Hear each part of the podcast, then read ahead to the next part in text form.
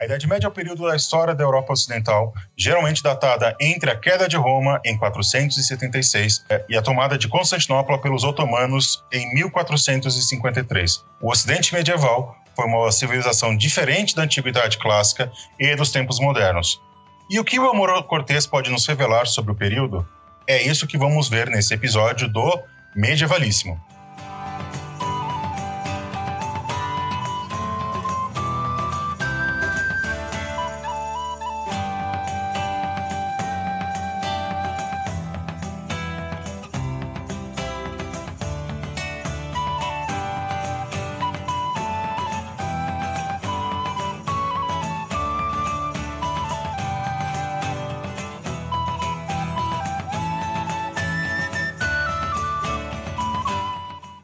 Sejam todos, todas e todes muito bem-vindos ao Medievalíssimo, o meu, o seu, o nosso podcast do História Medieval. Eu sou o Bruno e eu tenho a honra e o prazer de ter aqui minha companheira de bancada. Olá, gente. Eliane, vamos lá. Lembre-se que eu estava esperando vocês, nós estávamos esperando vocês, e agora vocês vão ter o melhor do amor cortês. O melhor do amor cortês. No último episódio, a gente fez um debate metodológico sobre como usar a literatura como objeto histórico, se existe uma literatura medieval, o que é literatura medieval. Né? Falamos sobre as fontes que, os, que esses poetas e trovadores beberam. E hoje nós vamos falar mais especificamente sobre o que é o amor cortês. Certo, dona Lili? Vamos lá, gente. Mas antes da gente entrar no nosso tema principal aqui, a gente precisa fazer o nosso jabá do bem. Vocês aí vão ouvir a sonora do Ano 1 Ensaio, que é um espaço sem amarras e sem censura para debater os mais diversos temas sem os pesos da academia. Vocês também podem conhecer esse projeto, tem o um link na descrição do post. Vai lá, é bem bacaninha. E vocês também vão ouvir uma sonora da ABPOD sobre o Covid-19. A ABPOD é a Associação Brasileira de podcasts que fez essa sonora para falar sobre como se tratar e os sintomas do coronavírus.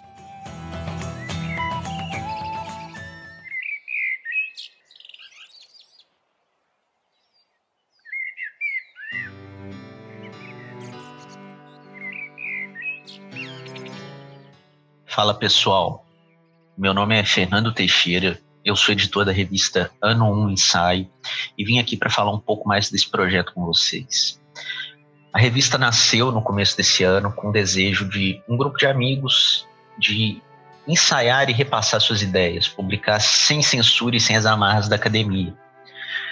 Nós publicamos toda semana dois textos que podem ser contos, ensaios, além de entrevistas com grandes escritores e personalidades do meio literário, grandes intelectuais, e além disso, a gente publica textos de profissionais e amadores, de interessados, diletantes, filólogos e o que mais houver.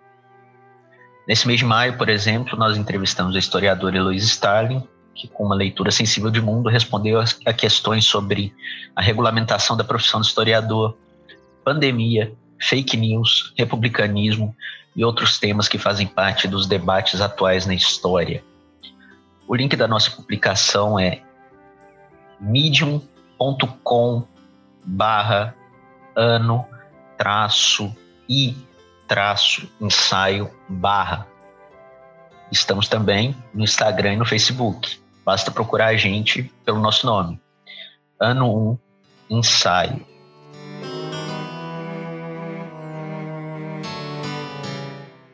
O Covid-19, mais conhecido como coronavírus, se espalhou pelo mundo. Existem algumas maneiras de ajudar a diminuir a propagação desta doença respiratória. Lave as mãos, evite tocar no rosto, incluindo boca, nariz e olhos. E quando for tossir ou espirrar, faça usando o antebraço. Não se esqueça de lavar as mãos e o antebraço imediatamente depois. Se estiver fora de casa, use álcool em gel. Monitore caso apareça algum sintoma e ligue para o Disque Saúde 136 em caso de dúvidas. Fique em casa e longe de outras pessoas contaminadas, exceto para cuidados médicos. Limpe e desinfete as superfícies de toque constante. Visite o site do Ministério da Saúde, coronavírus.saude.gov.br. Produzido pelo coletivo Podcast, uma iniciativa ABPOD de colaboração coletiva.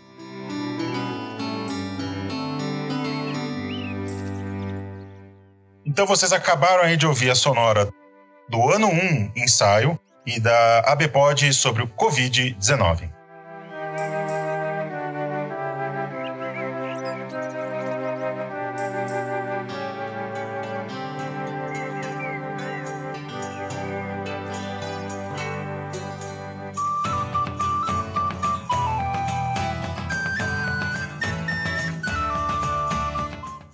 Último episódio, Lili, né, o episódio que veio antes desse, nós falamos sobre a questão da literatura como uma como uma, um objeto histórico, né, como uma fonte histórica, até como uma fonte historiográfica, se a gente parar um pouco para pensar, né, que ela é uma, um objeto de escrita da história.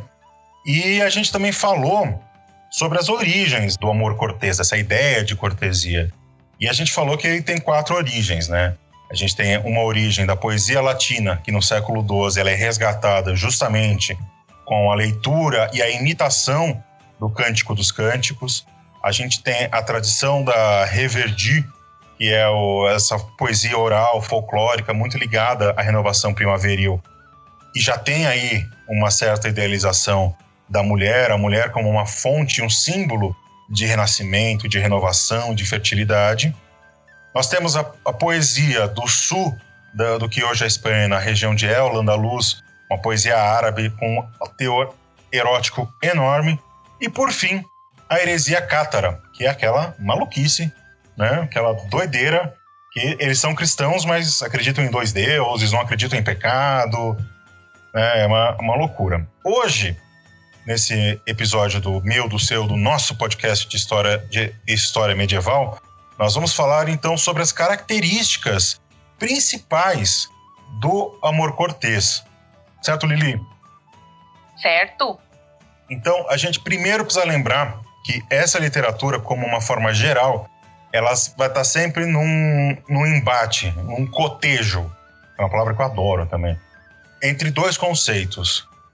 Você tem, ao mesmo tempo que você tem a idealização da mulher, de um lado, você tem o desejo carnal, essa mulher. É aquela velha questão literária que a gente traz nas aulas de literatura. A cantiga de amor e a cantiga de amigo. A amigo é, é a que. Vamos ver se não vou falar bobagem. Amigo é a que idealiza a mulher e de amor é a que deseja a mulher. A de amigo, geralmente o eu lírico é feminino e geralmente é a consumação do amor, né? Então, hum. E a cantiga de amor, geralmente o eu lírico é o masculino, e essa sim é a questão do amor platônico, idealizado, onde a, a mulher está distante. Ela está longe, na torre, lá perdida, isso, que não tem como alcançar. Isso. Né? Exatamente. Os alunos acham um saco quando ouvem isso, mas aí quando lê lá as cantigas ficam, hum, vou usar isso aqui. É, é, não, é ótimo. As cantigas são ótimas. São ótimas, são ótimas mesmo. Eu recomendo muito. Inclusive, a Universidade Nova de Lisboa tem um site que disponibiliza todo, todas as cantigas que se tem notícia. Ela tem escrita. Quando tem notação musical, tem a notação musical. E quando tem a versão cantada, tem a versão cantada disponibilizada. E é tudo grátis, pode entrar lá, baixar, ouvir, é, ler, que é tudo de graça, você não precisa mais ir para Torre do Tombo para estudar trovadorismo. É, maravilhas Ainda da internet. Bem. Maravilhas Ainda da internet. Bem. Essa poesia cortesa, essa literatura cortesa, ela vai ser sempre um, um dual. Ela vai ter, ela vai ser uma lírica dual entre a cortesia e o fine amor. O fine amor é um jeito de como você deve amar. É um manual de como devemos amar. E amar vai desde o. Como eu posso dizer para os jovens de hoje entender? É que não existe mais chaveco, né? O pessoal usa tudo Tinder, essas coisas. Eu não, eu não entendo, eu não entendo essa geração. Tô, flerte, ficando, vai. O flerte, né? Isso. é o olhar. É, é o olhar. É, aqui também não existe mais, né? O pessoal usa tudo Tinder, bota tudo pra direita ou pra esquerda. Eu nunca sei direito aí pra, pra onde vai isso aí. Palma deve estar se virando no túmulo com o Tinder, viu? Tadinho do Palma. Levaram esse papo de amor líquido dele a um, a um outro patamar. É. Uh, mas voltando. Ao mesmo tempo que você precisa ser cavaleiresco com a dama, precisa tratar ela com respeito, você precisa conquistar a dama. A dama, ela também é um objeto de desejo. Então você tem diversas dualidades aí. A gente tem esse desejo, desejo versus contenção, o amor versus o sexo, a poesia ser lírica ou ser erótica. Você tem essa oposição entre o material e o ideal. Porque ao mesmo tempo que a dama é essa dama que está lá na, na, na torre, inacessível, inalcançável, que você precisa fazer grandes feitos para conquistar ela, ela é também a, a, a, mulher do rei que você vai lá e vai trair o rei. É, é a ideia de que, ao mesmo tempo que o amor é espiritual, ele ainda é ilícito, né? Porque você está desejando alguém que você não deveria desejar.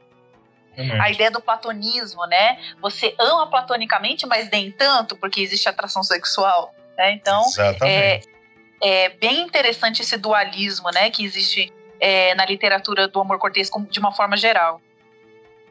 E é interessante você trazer essa questão do, do desejo, mas é proibido. É, o, melhor, o melhor exemplo disso é o, é o Tristão, né? É, aliás, eu acho que para entender amor cortês é bom o pessoal ler o, o Tristão e Isolda, porque ali tem diversas características, tanto dessa lírica mais idealizada, né, que é a, a andorinha atrás no bico, o cabelo dourado do, da, da Isolda, aí o rei Marcos vai falar, eu só vou casar com a mulher que, que tiver esse cabelo dourado. Aí o Tristão vai lá, costura um cabelo na túnica, como se, se você pegar um fio de cabelo e costurar na sua túnica, vai, o cabelo vai desaparecer. Você não vai conseguir enxergar e falar, ué, é, é aquela mulher ali. E ao mesmo tempo, o Tristão ele é tomado, o Tristão e a Isolda eles são tomados por uma paixão muito grande quando eles tomam um filtro, né? E aliás também é uma, não é só no Tristão e Isolda que tem essa questão do filtro, da, da feitiçaria. Do remédio, né? É, do remédio. Isso, que causa o, doença, né? O, remédio, o amor exatamente. é uma doença e a, e a cura é interessante. Exatamente. O amor, o amor, o desejo é, é, o desejo é a doença e a cura é o amor. É, tanto que o, o, Tristão e a Isolda tem nas passagens. Desculpa dar um spoiler de um livro de mais de, mil, mais de mil anos de idade, é, desculpa dar um spoiler, mas pro final tem aquela cena que eles estão afastados, né? Que tem a espada no meio e o, o rei Marcos olha para eles e falam: Ah, então eles não estão transando porque tem aqui a espada que é a castidade, o símbolo de castidade, né? Só que o rei Marcos ele não foi muito observador nessa cena, porque os dois estão acabados, eles estão esgotados, porque eles se amam muito. Claro, e os autores medievais, eles não faziam funk dos anos 2020, né? Eles não faziam um exame ginecológico, você precisa tirar nas entrelinhas. Sim. Esse, né, que, que eles estão fracos, ideia... por exemplo, né? Eles estão fracos, fracos, eles estão esgotados. A ideia do desnudar, né? A ideia da cama quando faz a referência à cama, nunca uma referência explícita, né? É sempre uma coisa muito sutil, muito implícita. Não, não tem como não ser. Subliminar, assim. E, e se você lê de primeira, assim, rápido, você não se dá conta. Aí depois, quando você vai ler de novo, ou você vai repensar sobre aquele texto, você vai falar, é, mas pera lá. O quê? O Você tá falando o quê aqui? Peraí, eu tô entendendo o que eu tô entendendo? Exatamente. E, é, e, o Tristão ainda traz essa questão ainda maior da cavalaria, né? Porque o Tristão ele se sente mal de mais do que a, do que a Isolda, ele se sente mal de estar com a Isolda, porque a Isolda é a mulher do, do tio dele. Do tio dele. E com isso ele está quebrando um, um voto é, feudo-vassálico, né? Ele está quebrando a, a sua fidelidade com o seu rei ele tá quebrando a fidelidade em dois momentos. A fidelidade de fazer o tio dele um corno, né? Que não existe outra palavra para isso. E quebrando de você não, vocês respeitar o seu senhor. Então, o Tristão, ele é um amor, ele é um amor muito trágico, né? É, no final ele tem aquele finalzinho agridoce, não sei o quê, que é, eles se separam porque o filtro acaba. É, ele vai ele vai se casar com uma outra Isolda, mas ele não é feliz com ela. Ele é, é bem... Romeu e Julieta da, da, da, Idade Média. Exatamente. Ele é, ele é Romeu e Julieta before it was cool, sabe? Ele é o grande... ele, é, é, ele não é o grande nascedor porque você já tem Édipo, por exemplo, já é um amor trágico, né? Você é. amar sua própria mãe é um amor bem trágico. Né? Desejar a própria mãe é um amor bem, bem trágico. Mas é, é, é, como você disse, é o Romeu e Julieta da, da Idade Média Central, é o Tristão Isolda. Outro exemplo também é o clássico, né? O Lancelot, a Guinevere e o Rei Arthur, né? E antes de você começar, ainda... pelo amor de Deus, não levem a cena que tem no, no Brumas de Avalon, a que eles fazem homenagem a Troar, os três. Porque aquilo, aquilo é uma pura invencionice da cabeça da, da Marion. Mas, é, por favor, gente, Lili. Não. Nada contra a Marion, mas também nada, nada muito a favor.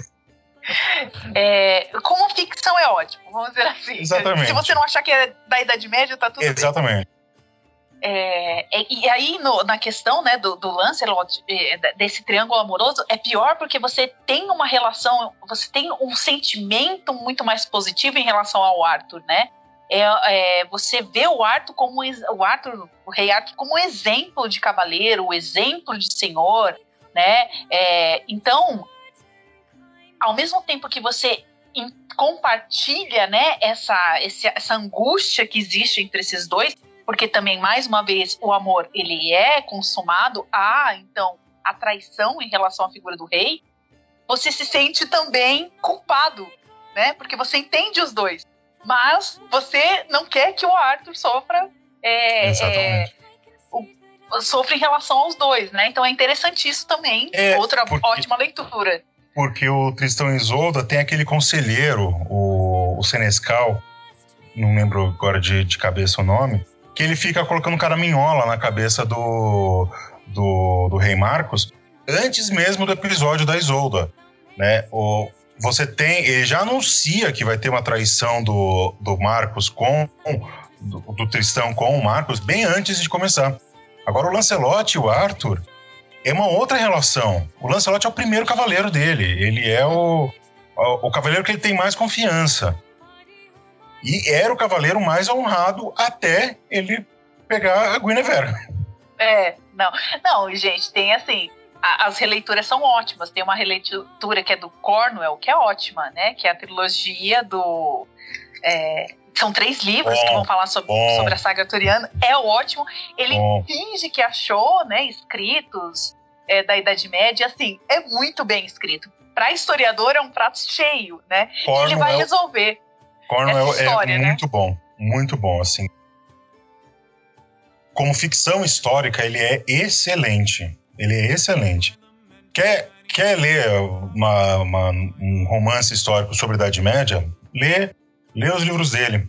Né? É. é muito, é muito, olha, tá muito na frente de muita coisa que se faz por aí, muito, muita bobagem que se escreve por aí. E na minha opinião, a, a saga arturiana é a melhor, eu acho que é a obra-prima dele. Né? Ele vai ter a saga, a, a saga saxônica, né? É, dele também, que virou até minissérie né? Enfim, virou tem série. Os livros dele sobre Napoleão. Tem, tem. Tem, tem de tudo. Tem, de, tudo. Tem sobre a Budica, tem sobre tudo, né? É. É, mas esse do Arthur é primoroso. Quem puder, leia. Vai lá. Muito bom esses três. Vai lá que dá para entender bem assim, do que, que nós estamos falando. É e é essa dinâmica de desejo e de contenção, como a gente falou lá no, no outro episódio, a mentalidade ela está é, plasmada nesses textos, né? Ela está ali, a gente consegue observar. Por que, que eles são muito contidos? Porque a partir do momento que a gente precisa se lembrar que o homem medieval, né, esses medievais, esse, esses homens e mulheres medievais, eles tinham como grande desejo deles alcançar o céu, E para você alcançar o céu, você não pode pecar. E para você não pecar, você precisa ser contido, você precisa ter essa, essa continência, né? Você precisa. Vai com calma, meu irmão. Vai com calma que não é, não é assim. Abdicar dos prazeres da carne, literalmente. Abdicar né? dos prazeres da carne, abdicar da. É, o silêncio, né? O, principalmente os homens santos, né? Os membros do clero, eles têm essa coisa do silêncio, da obediência. Então, o homem medieval, quando ele fala para você não não não satisfazer os seus desejos, o medo dele é pecar, né? O medo dele é ir para o inferno. Como a gente falou, a Divina Comédia é um bom exemplo, um bom retrato dessa mentalidade. Eles tinham um pavor, um pavor de ir para o inferno, sofrer aquelas, aquelas, aqueles tormentos todos que o, o, o Dante descreve. Maravilhosamente bem. Maravilhosamente bem. E aliás, você quer fazer um aluno ficar apaixonado por literatura. Eu não gosto desse termo, mas entre aspas, grande literatura, né? Esses grandes nomes da literatura. Pega uma versão romanceada do Inferno, mas só do Inferno, tá? Que o Purgatório e o, e o Paraíso para esse, esse o que eu vou falar aqui, ele é um pouco mais complicado. Mas pega uma versão uma versão romanceada, uma versão em prosa do inferno e dá para seus alunos lerem. Eles vão adorar. Tem tudo que eles gostam. É tudo proibido. Tem cena de demônio, tem cena de gente sofrendo, tem essa coisa do lado meio oculto, meio místico. É batata. Dá para eles, eles leem, eles entendem e eles conseguem pegar a dinâmica. É que nem o, o, o Don Quixote, é outro. Você não vai pegar o original do Don Quixote, né? Aqueles dois catat... Os dois catatal, que serve de peso de porta dá para eles. Pega um livro mais romanceado, tem edições menores, tem edição em quadrinho, mas tá lá as ideias, é o que importa, né? Aí depois, quando eles estiverem na faculdade, eles vão ler de verdade os textos, né? Porque também você que tá na faculdade não lê, pelo amor de Deus, hein? Não seja que nem eu. Leia. Leia. Leia. Leia os textos. Principalmente os textos de metodologia. Vai por mim. Se você não lê teoria. os textos de metodologia... Teoria, teoria e metodologia teoria e metodologia, se vocês não leram, lê, que vai ajudar muito. Vai por mim. Vocês vão ter que ler depois, então vai a fundo. Então essa, essa lírica dual, ela é muito presente em toda, em toda essa literatura. De um mesmo tempo, eu falo dessa mulher que está aqui na minha frente, né, essa mulher que eu desejo ou que algo me fez desejar ela, mas também esse ideal de mulher, a, a Isolda é ao mesmo tempo essa mulher que está ali na frente, como é a mulher vindo os cabelos loiros que a Andorinha traz. Né? Ela é essa dualidade. A Guinevere, ela também tem essa dualidade entre a mulher. A Guinevere do Lancelot é muito diferente da Guinevere do Arthur. Uhum. Apesar de ser a mesma pessoa, ela a, a, visão que o Arthur faz sobre ela é muito diferente da visão que o Lancelot faz sobre ela. Nisso, aquele filme Lancelot, que é com Richard Gere, ele é um pouquinho favorável nesse sentido, porque mostra essa dualidade de visões. Se bem que naquele filme o Arthur meio que vai, vai, meu filho, vai, fica com ela, vai, vai. É, despachar é. de uma vez. É, vai, vai, não enche o saco, vai, vai ficar com ele lá. Então, a... essa lírica do amor cortês ela vai ser ao mesmo tempo: olha, você pode amar, você pode desejar, desde que seja assim, assim, assim, assado. Desde que seja dessa forma. Desde que você seja é, cortês, desde que você seja fiel, desde que você não, não exceda. Então, ao mesmo tempo que o amor cortês, essa lírica cortê, cortesã, ela é extremamente libertadora, ela é extremamente opressora. E não é uma contradição dizer isso, porque ela é essas duas coisas. É, até porque quando a gente lembra lá do Tratado do Amor Cortês, né, do André Capelão, um dos pontos que ele vai falar, né, que para você seguir o código do amor cortês, né, para você ser é, um cortesão, um bom amante, é a questão de que o amor não pode ser tornado público. Ele tem Exatamente. que ser uma coisa é, é, bastante furtiva, né? Ele não, as pessoas não podem saber que você é, está é, de alguma forma se associando à dama, né? Você tem que o, o cavaleiro de tudo, né? É, ele tem que preservar é, é a identidade dessa dama. Não é à toa que as, é, as trovas, né, as, a, as canções, enfim, elas geralmente não têm, a dama não tem nome, né? Ela se torna o senhor, que interessante, né? Eles colocam no masculino, ela se torna o senhor e qualquer mulher pode se identificar como a dama ali. É, exatamente por causa dessa questão primordial. Precisa-se sempre preservar a identidade da dama e esse amor não pode ser público. Tem que ser um Isso amor vale dois. Para as duas cantigas, tanto de amor quanto a de, de amigo, né? Porque na- nas duas se preserva a identidade, né? Isso, isso. Na hora que você. é, na hora que você for lá, né, no, no site que o Bruno falou, né, sobre onde está as cantigas. Se deleitar. Isso. Tem uma cantiga lá que é ótima, que é a do Mar de Vigo. Então, o eu lírico feminino, ele, ela chama o amante, né, para se banhar no Mar de Vigo. O Mar de Vigo é uma região ali de Portugal, né? Então, a dama ela chama o amante o tempo inteiro para que ele se banhe no Mar de Vigo. Então, você já vê aí que sim, vai ter uma consumação do amor. Mas nunca é falado quem é o amante nomes. Nunca se dá, ah, é fulaninha de tal. Não, isso não existe. Né, em momento algum. É, e, é- e às vezes ele dá indicações, né? Ah, a, a mulher do meu senhor, a mulher do meu conde, tem cabelos assim, assim, assado, e a gente tem como deduzir de quem ele tá falando. Mas em nenhum momento ele fala, olha, é a fulana ali, né? Eu quero, eu quero traçar aquela fulana ali. Não, hum, ela não é uma leitura direta. Porque a gente Isso, precisa até- lembrar Não, é, é isso porque até porque esse negócio de é, a parte sexual, ela só acontece muito depois, né? Então, muito o- depois. O cavaleiro ele precisa passar por uma série de coisas. Primeiro vai ter o olhar, que é o flerte. Daí depois esse cavaleiro vai tentar chegar próximo à dama. A dama, é claro, vai recuar no primeiro momento, né? É, porque ela é pudica. Daí esse cavaleiro ele vai ter que chegar aos poucos, né? Ela vai ter que se provar valoroso, né? Que é uma característica da cavalaria, né? A honra acima de tudo.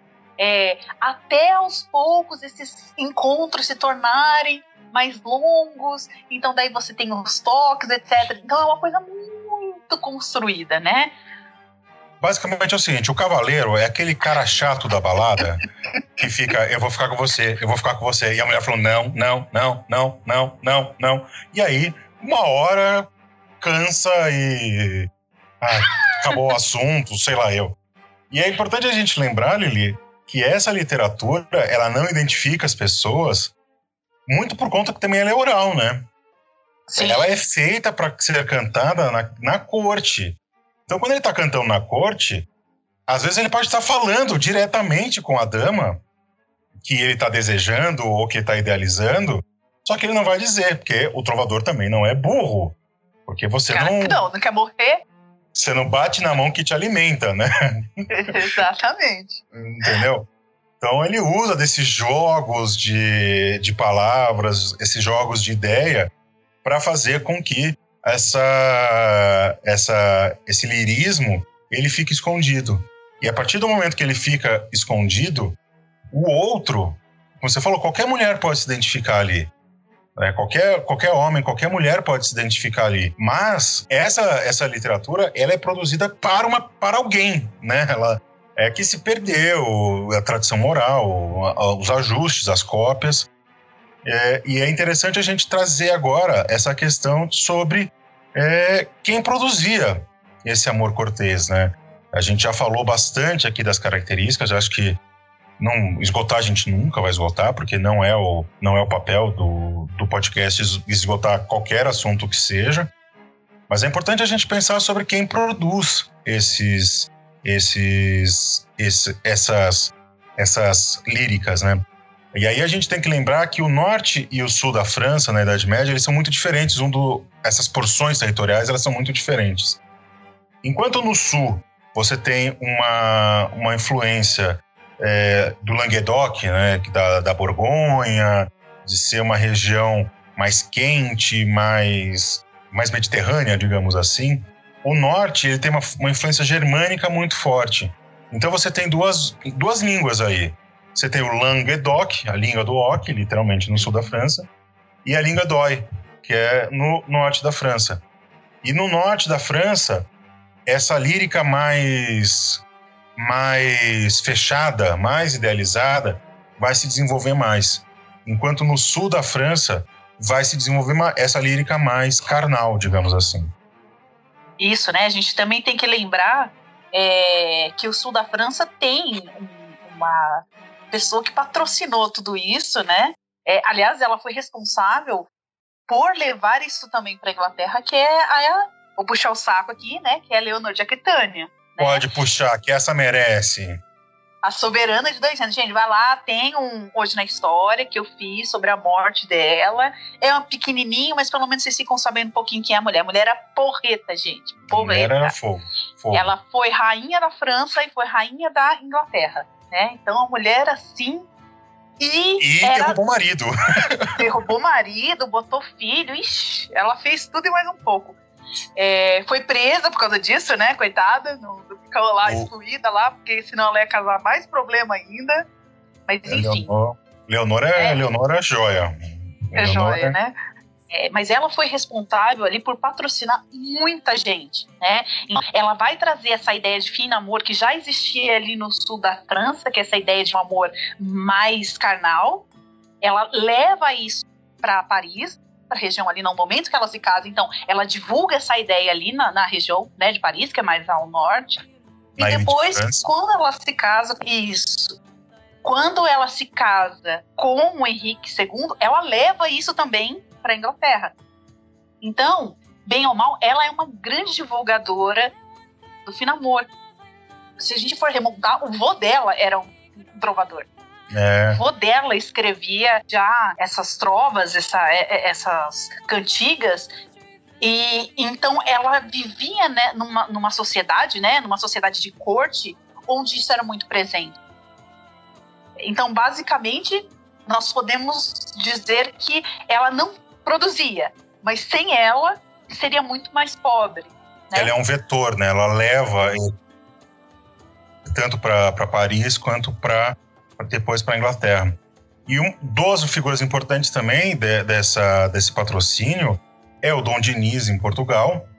Com certeza. O, o, Dom Afonso X é, em, no Reino de Castela, que ele também é conhecido como o do, do Afonso X o Sábio, porque ele é um patrocinador dessas artes, ele é um patrocinador de ciência, de astronomia, ele é o déspota esclarecido antes do, do iluminismo. Então, essa literatura que se produz, é, essa, quem produz essa literatura primeiro são membros ou da, da burguesia que não se vê meio que ser burguesia aqui no sentido medieval, tá, gente? Pelo amor de Deus, né? Não vamos pensar que. Que viviam em Burgo, gente. Né? Não é burguesia, é? os, os donos, os donos dos meios de produção quando você tem esses burgueses que eles ou filhos burgueses que não têm não têm renda eles acabam virando artistas e o artista medieval ele meio que fazia tudo né? Essa ideia do bobo da corte também é uma ideia que é uma construção. O jester em inglês né ele não é bem bobo ele é um entertainer né? Ele faz ele entretém a corte. É o animador. é é o animador, né? Tipo o Rock, sabe o Rock do Silvio Santos, o programa do Silvio Santos? Ele era tipo o Rock do, da corte, meu Deus do céu. Nossa, que comparação. Que comparação esdrúxula. Estamos aqui para isso. Exatamente. E você também tinha nobres que passaram a viver como trovadores e como trovers, né? Que é no, no norte da França. É, essa palavra trovador se, se escrevia e se falava diferente. No norte eram os trovers e no sul da França os trebadores. Trebador, é. Essa diferença é muito distinta, assim, você consegue ver. De bater o olho, de ler, você consegue ver se ele é do norte ou se é do sul da França. E como você falou, né?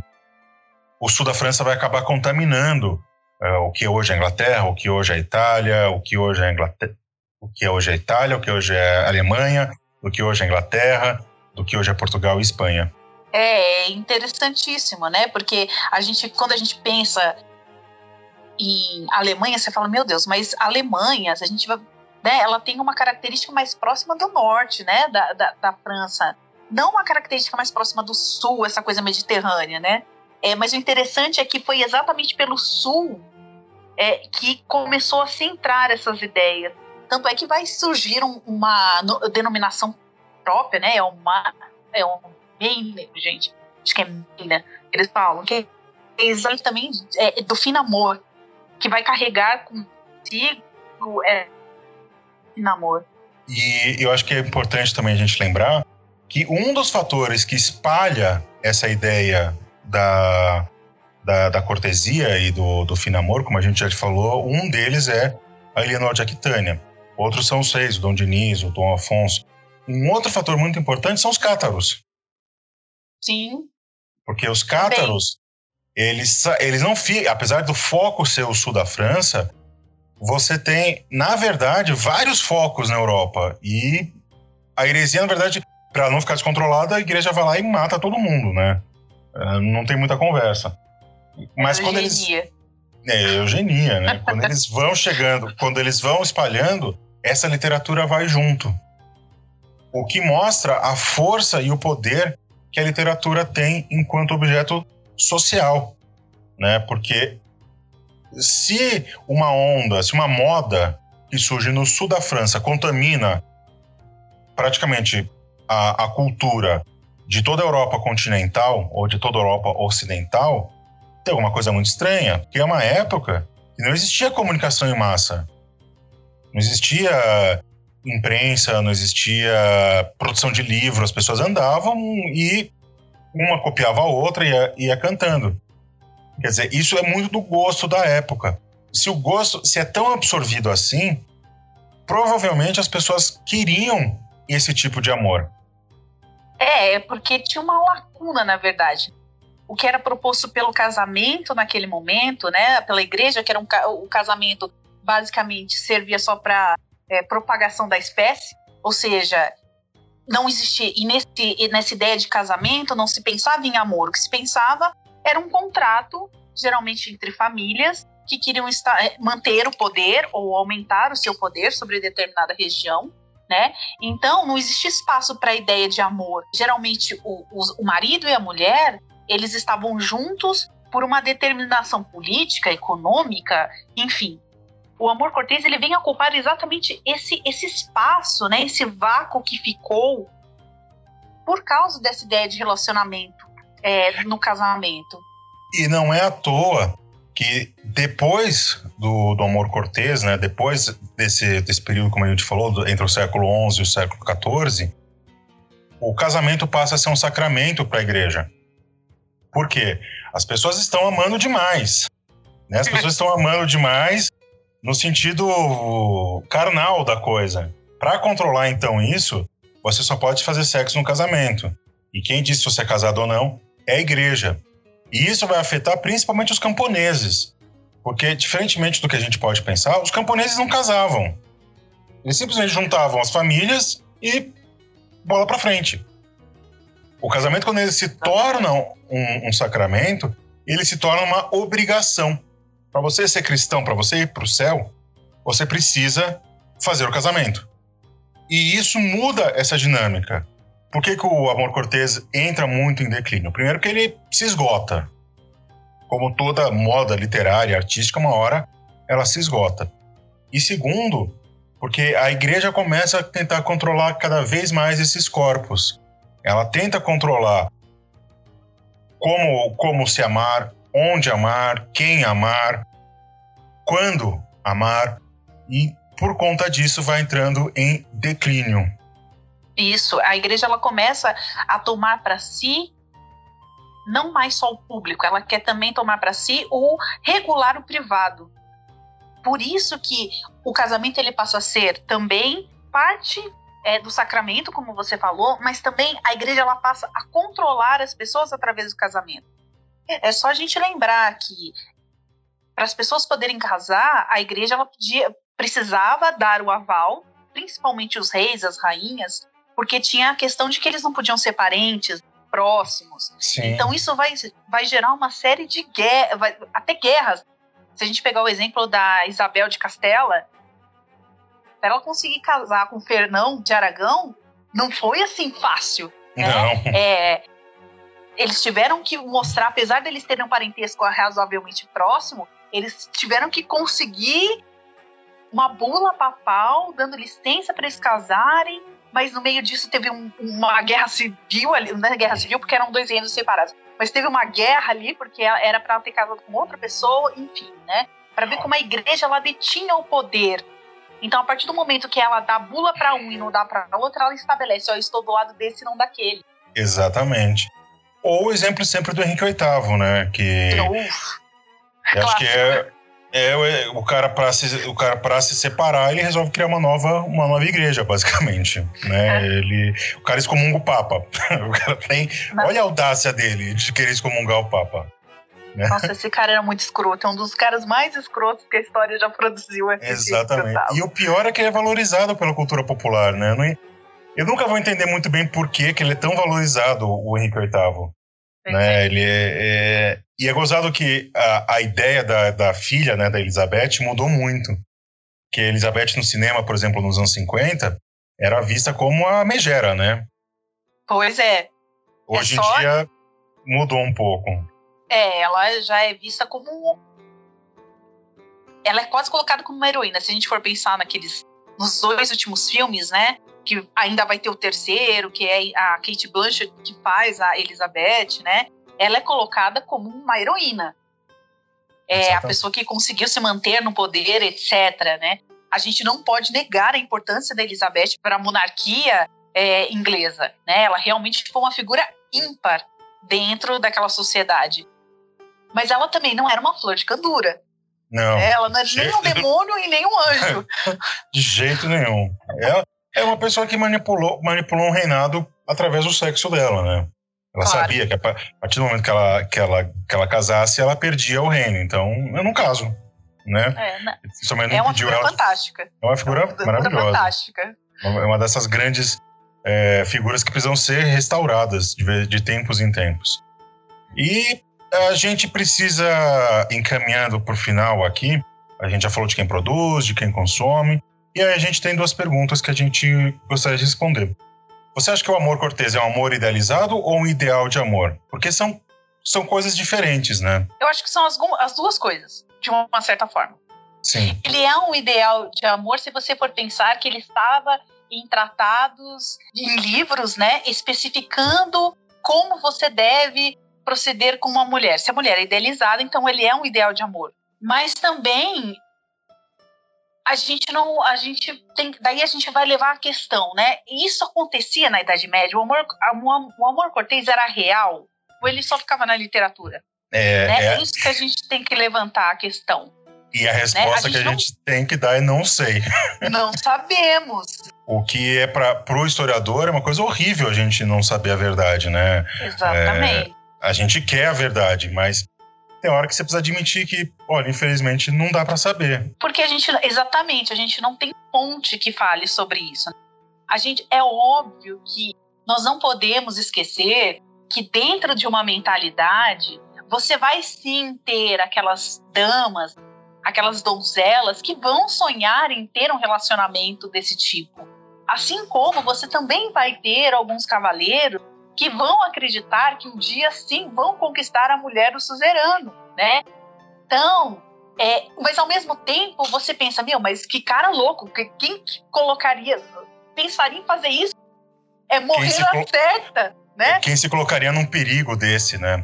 Tu colocaria a honra em, em- assim, né? Ó, vou jogar a honra ao vento, o que importa é o agora, né? E tem a questão também, tá? A pessoa ia demorar tanto tempo assim, ela se esmerar tanto. Exatamente. Então eu acho que é, é aquele negócio, a gente não pode ter certeza. O amor cortês, ele é, um, ele é um tema que ele é, eu acho ele um dos temas mais interessantes, mais maravilhosos em história medieval. Mas ele, ao mesmo tempo, ele é uma pedra no caminho, porque a gente fi- fica nessa questão, tá, mas o que, que eles estão falando aqui? Será que o que eles estão falando é verdade? Será que o que eles estão falando é pura invenção? É pura, é pura literatura? Dá para confiar na palavra dessas pessoas? A resposta é: não sabemos. Não sabemos. Não sabemos e não tem problema, porque as especulações também fazem parte do, do fazer histórico. Né? Você, a, a história, ela não, principalmente a escrita da história, ela não é feita apenas de certezas. A gente tem que abraçar as incertezas, tem que abraçar os vazios, tem que abraçar, responder e falar, olha, infelizmente não dá para saber. Ou agora não dá para saber, ou já deu para saber e hoje não dá mais. Eu acho que uma coisa que nos ensina o amor cortês é que quando a gente tenta controlar demais esses corpos, uma hora isso vai dar errado. Uma hora isso vai perder o controle. Essa perda de controle se dá quando a mulher deixa de ser idealizada, deixa de ser essa essa virgem, né? essa essa Maria, essa mãe de Deus e passa a ser enxergada mais como a Eva.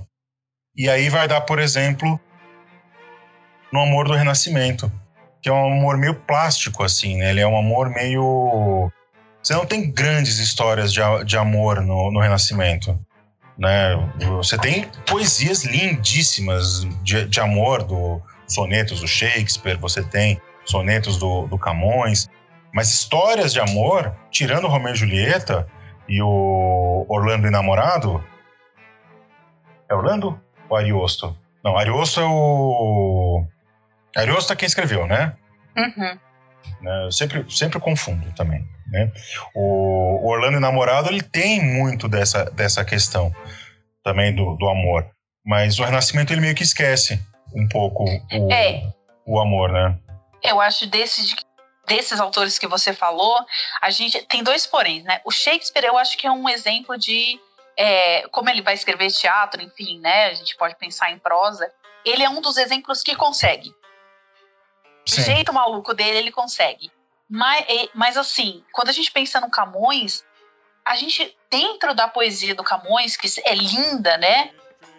A, a, a, história mais vibrante que ele vai ter é exatamente uma que é contada durante a Idade Média.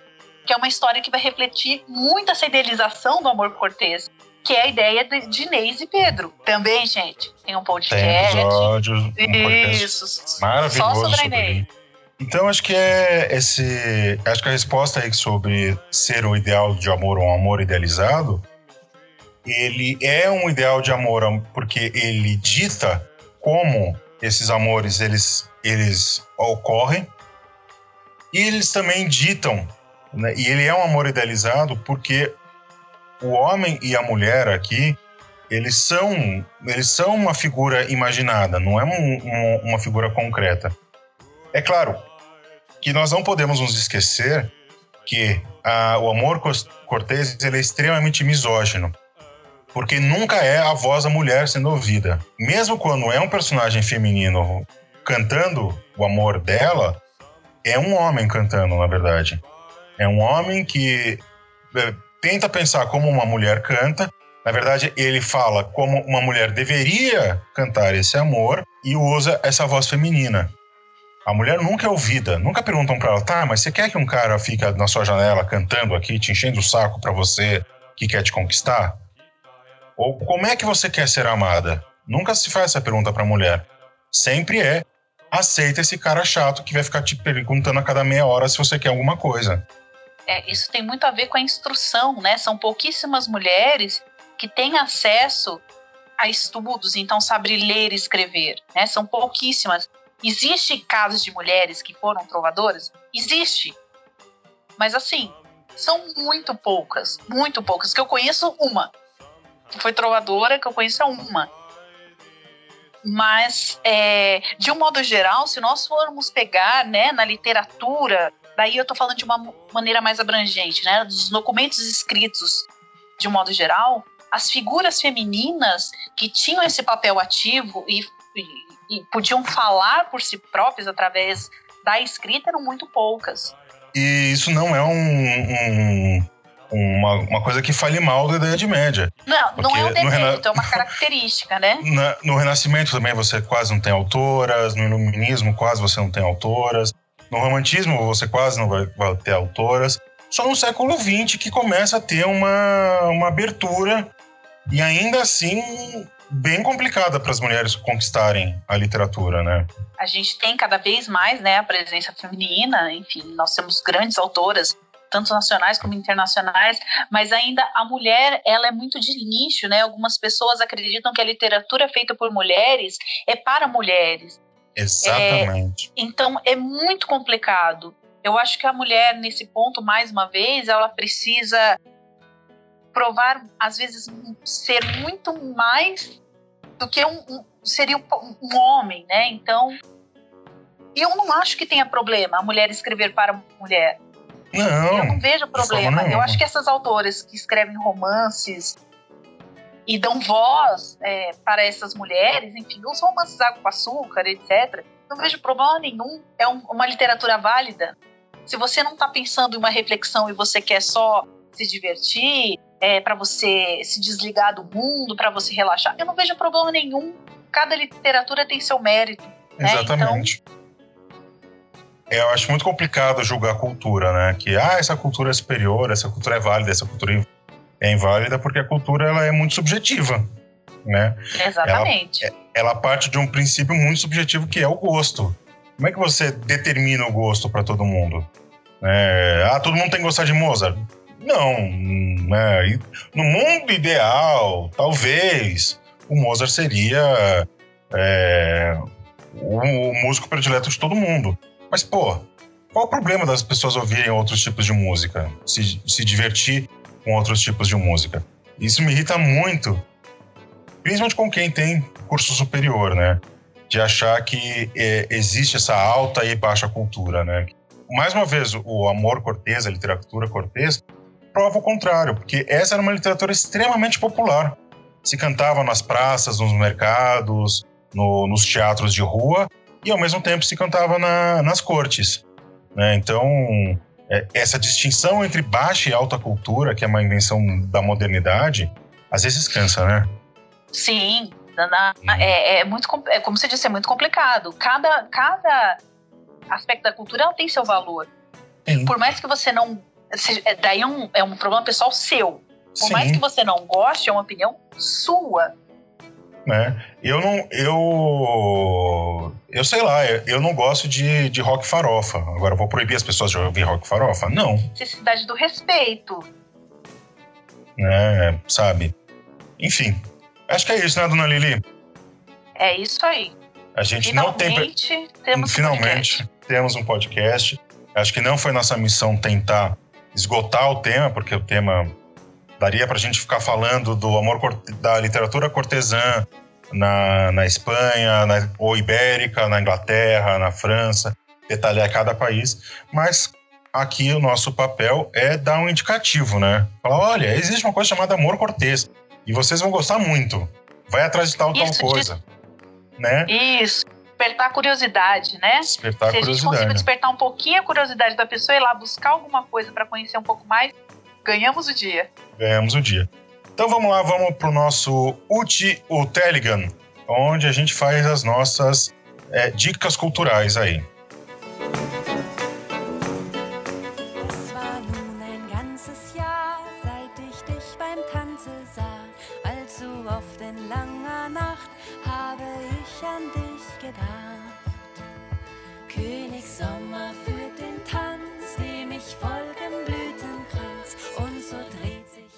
Dona Lili, começa a senhora ou começo eu? Ué, posso começar, né? Já que o, a, a primeira dica aí é o então nome do Dante, né? Sim. É, então, gente, o Dante, a, todo mundo conhece o Dante Alighieri como aquele que compôs a Divina Comédia, né? Nós sabemos que a Divina Comédia é um marco da literatura é, italiana, ela é importantíssima, né? Vamos lá, tem, tem acho que cinco drops sobre Dante.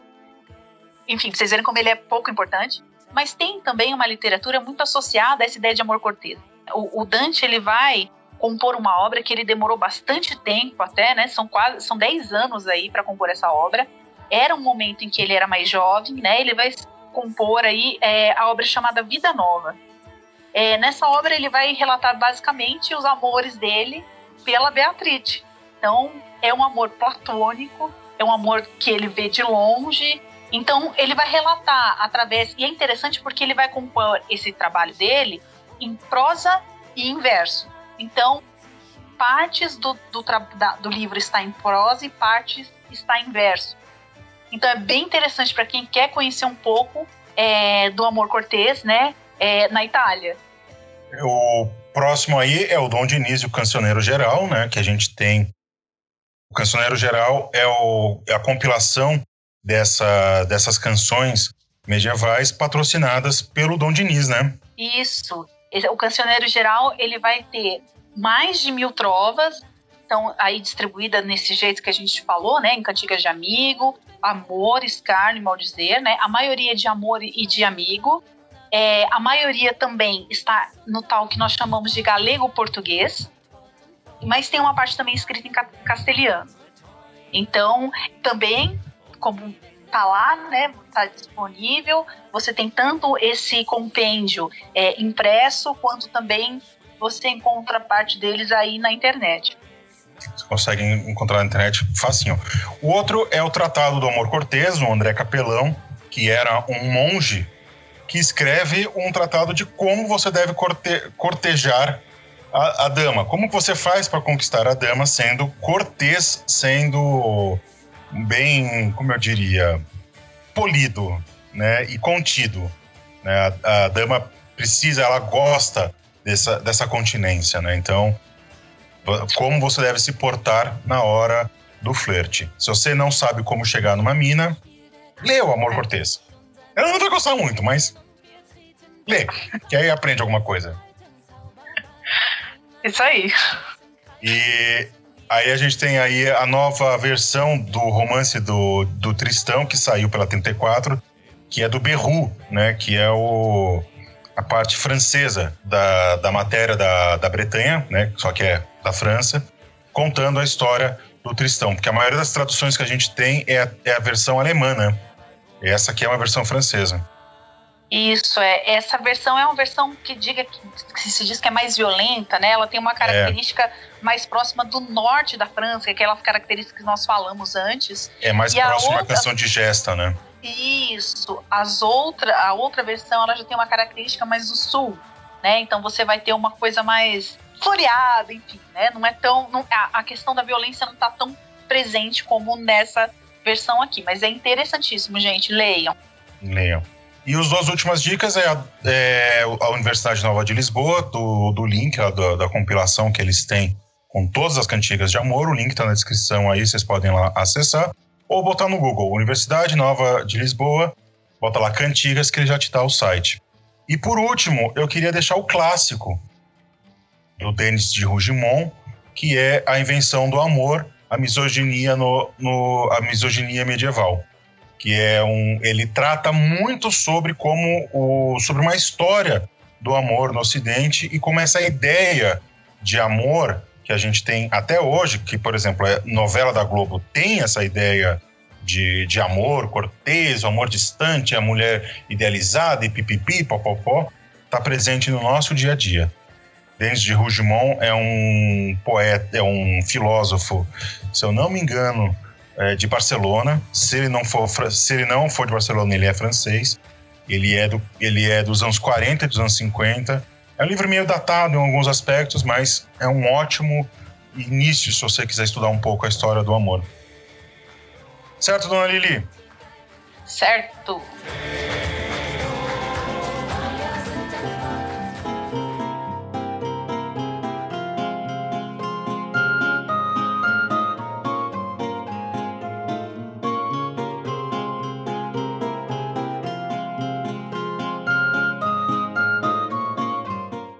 Considerações finais, alguma?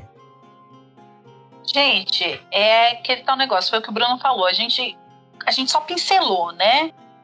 A gente só passou, assim, as principais características. Então, é, se você realmente teve interesse, procura, procura, pega essa literatura básica que você vai ter disponível para você, é, pra, que você vai ter disponível, e dá uma olhada. A gente colocou tanto documento histórico, né, que é o caso do Dante, é o caso do Tristão que está aí, é, é, o caso das cantigas do Dom Diniz, como também o Bruno acabou de dar também um exemplo do que nós chamamos de outras fontes, né, que daí são decorrentes de estudos historiográficos, filosóficos, enfim, né, que explicam esse momento. Então, procure, né? Procure saber um pouco mais que você vai se divertir muito. Então, as minhas considerações finais também são nesse sentido, né? A gente não vai conseguir esgotar um tema desse em duas horas de, de programa, porque ele é um tema muito longo, é um tema que tem uma produção acadêmica enorme. Procura aí nos depositórios de artigo científico que você vai encontrar uma porrada de artigo sobre isso. Procura nas, na, em depósito de, de, bo, de depósito de teses e dissertações. A todo instante tem, sai uma ou outra coisa sobre isso. Se você lê em mais de uma língua, vai atrás também que tem muita coisa bacana. Né, dona Lili? E para a gente encerrar aqui, a gente precisa falar sobre é, financiamento, né, Lili? Falar sobre grana, porque sem grana a gente não se mantém no ar. A gente, a gente não tem é, ainda como se sustentar apenas de Clio, né? Mas para a gente se sustentar, a gente precisa de ajuda para vocês. E como é que você pode ajudar a gente? Tem basicamente três formas. A primeira é espalhar a palavra. Manda esse podcast lá para os seus professores, para sua família, para quem gosta de história, bota nos seus, nas suas timelines. Hoje a gente, a gente tem 500 milhões de timeline. É uma coisa de louco, assim, ficar, a, ficar administrando tudo isso. Quanto mais você espalha a palavra, mais gente vai, vai ouvindo, maior, maior fica o nosso público, mais visibilidade a gente passa a ter. Se você tem uma graninha sobrando, se você não tá mal de grana aí, você pode ajudar a gente financeiramente. Você tem duas formas. A primeira é através do PicPay, se você ouviu esse podcast, gostou e tem uma graninha sobrando que não vai te fazer falta lá no PicPay, procura a gente no arroba Clio História e Literatura e manda qualquer um, dois reais.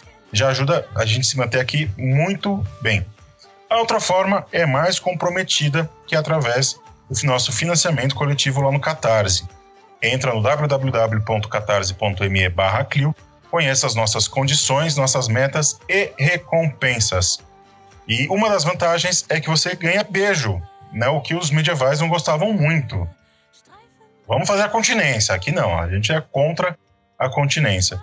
Fica um beijo então para dona Beatriz Aguiar, para dona Cristina Lima, para o seu Gabriel Bastos, para o seu Gui Ashka, para Hanna Lima, para Paula Guizar, para o Heverson Nascimento, para Rosana Vecchia, para Suzana Taide e para Vanessa Espinosa. Muito obrigado pela ajuda de vocês é, sem, sem a ajuda de vocês, o Clio não se mantinha no ar e não continuaria. É isso, né, dona Lili? É isso aí. Espero que vocês tenham gostado. O Clio está passando por algumas mudanças aí. Encerrar para avisar vocês. A gente, a partir de setembro, provavelmente vai ter um podcast só, um episódio só do do Medievalíssimo por mês. Por que, que a gente fez isso? Para garantir que os episódios saiam. Então, aguarda aí que a gente está tá arrumando a casinha para a gente ter uma, uma dinâmica melhor de entrega, para a gente não faltar. A gente estava há mais de mês sem lançar episódio aqui do Medievalíssimo, mas a gente vai começar a corrigir isso aí, tá bom? Mas também não esquece de ouvir os drops. Os drops estão maravilhosos, né? Então, lá, assim, um conteúdo, conteúdo finíssimo aí. É isso. Tá bom, Noel? Então, drops escutem os drops. A gente se vê então no próximo episódio, dona Lili? Vamos estar tá todo mundo aqui. Então, se você tem alguma dúvida, crítica ou comentário ou sugestão ou qualquer coisa, entre em contato pela gente pelo, pelo e-mail medievalíssimo.gmail.com e não esqueça de seguir o Medievalíssimo na, no Instagram. É só, é só procurar lá no arroba medievalíssimo. Um beijo para todos, todas e todes. O resto é vida que segue.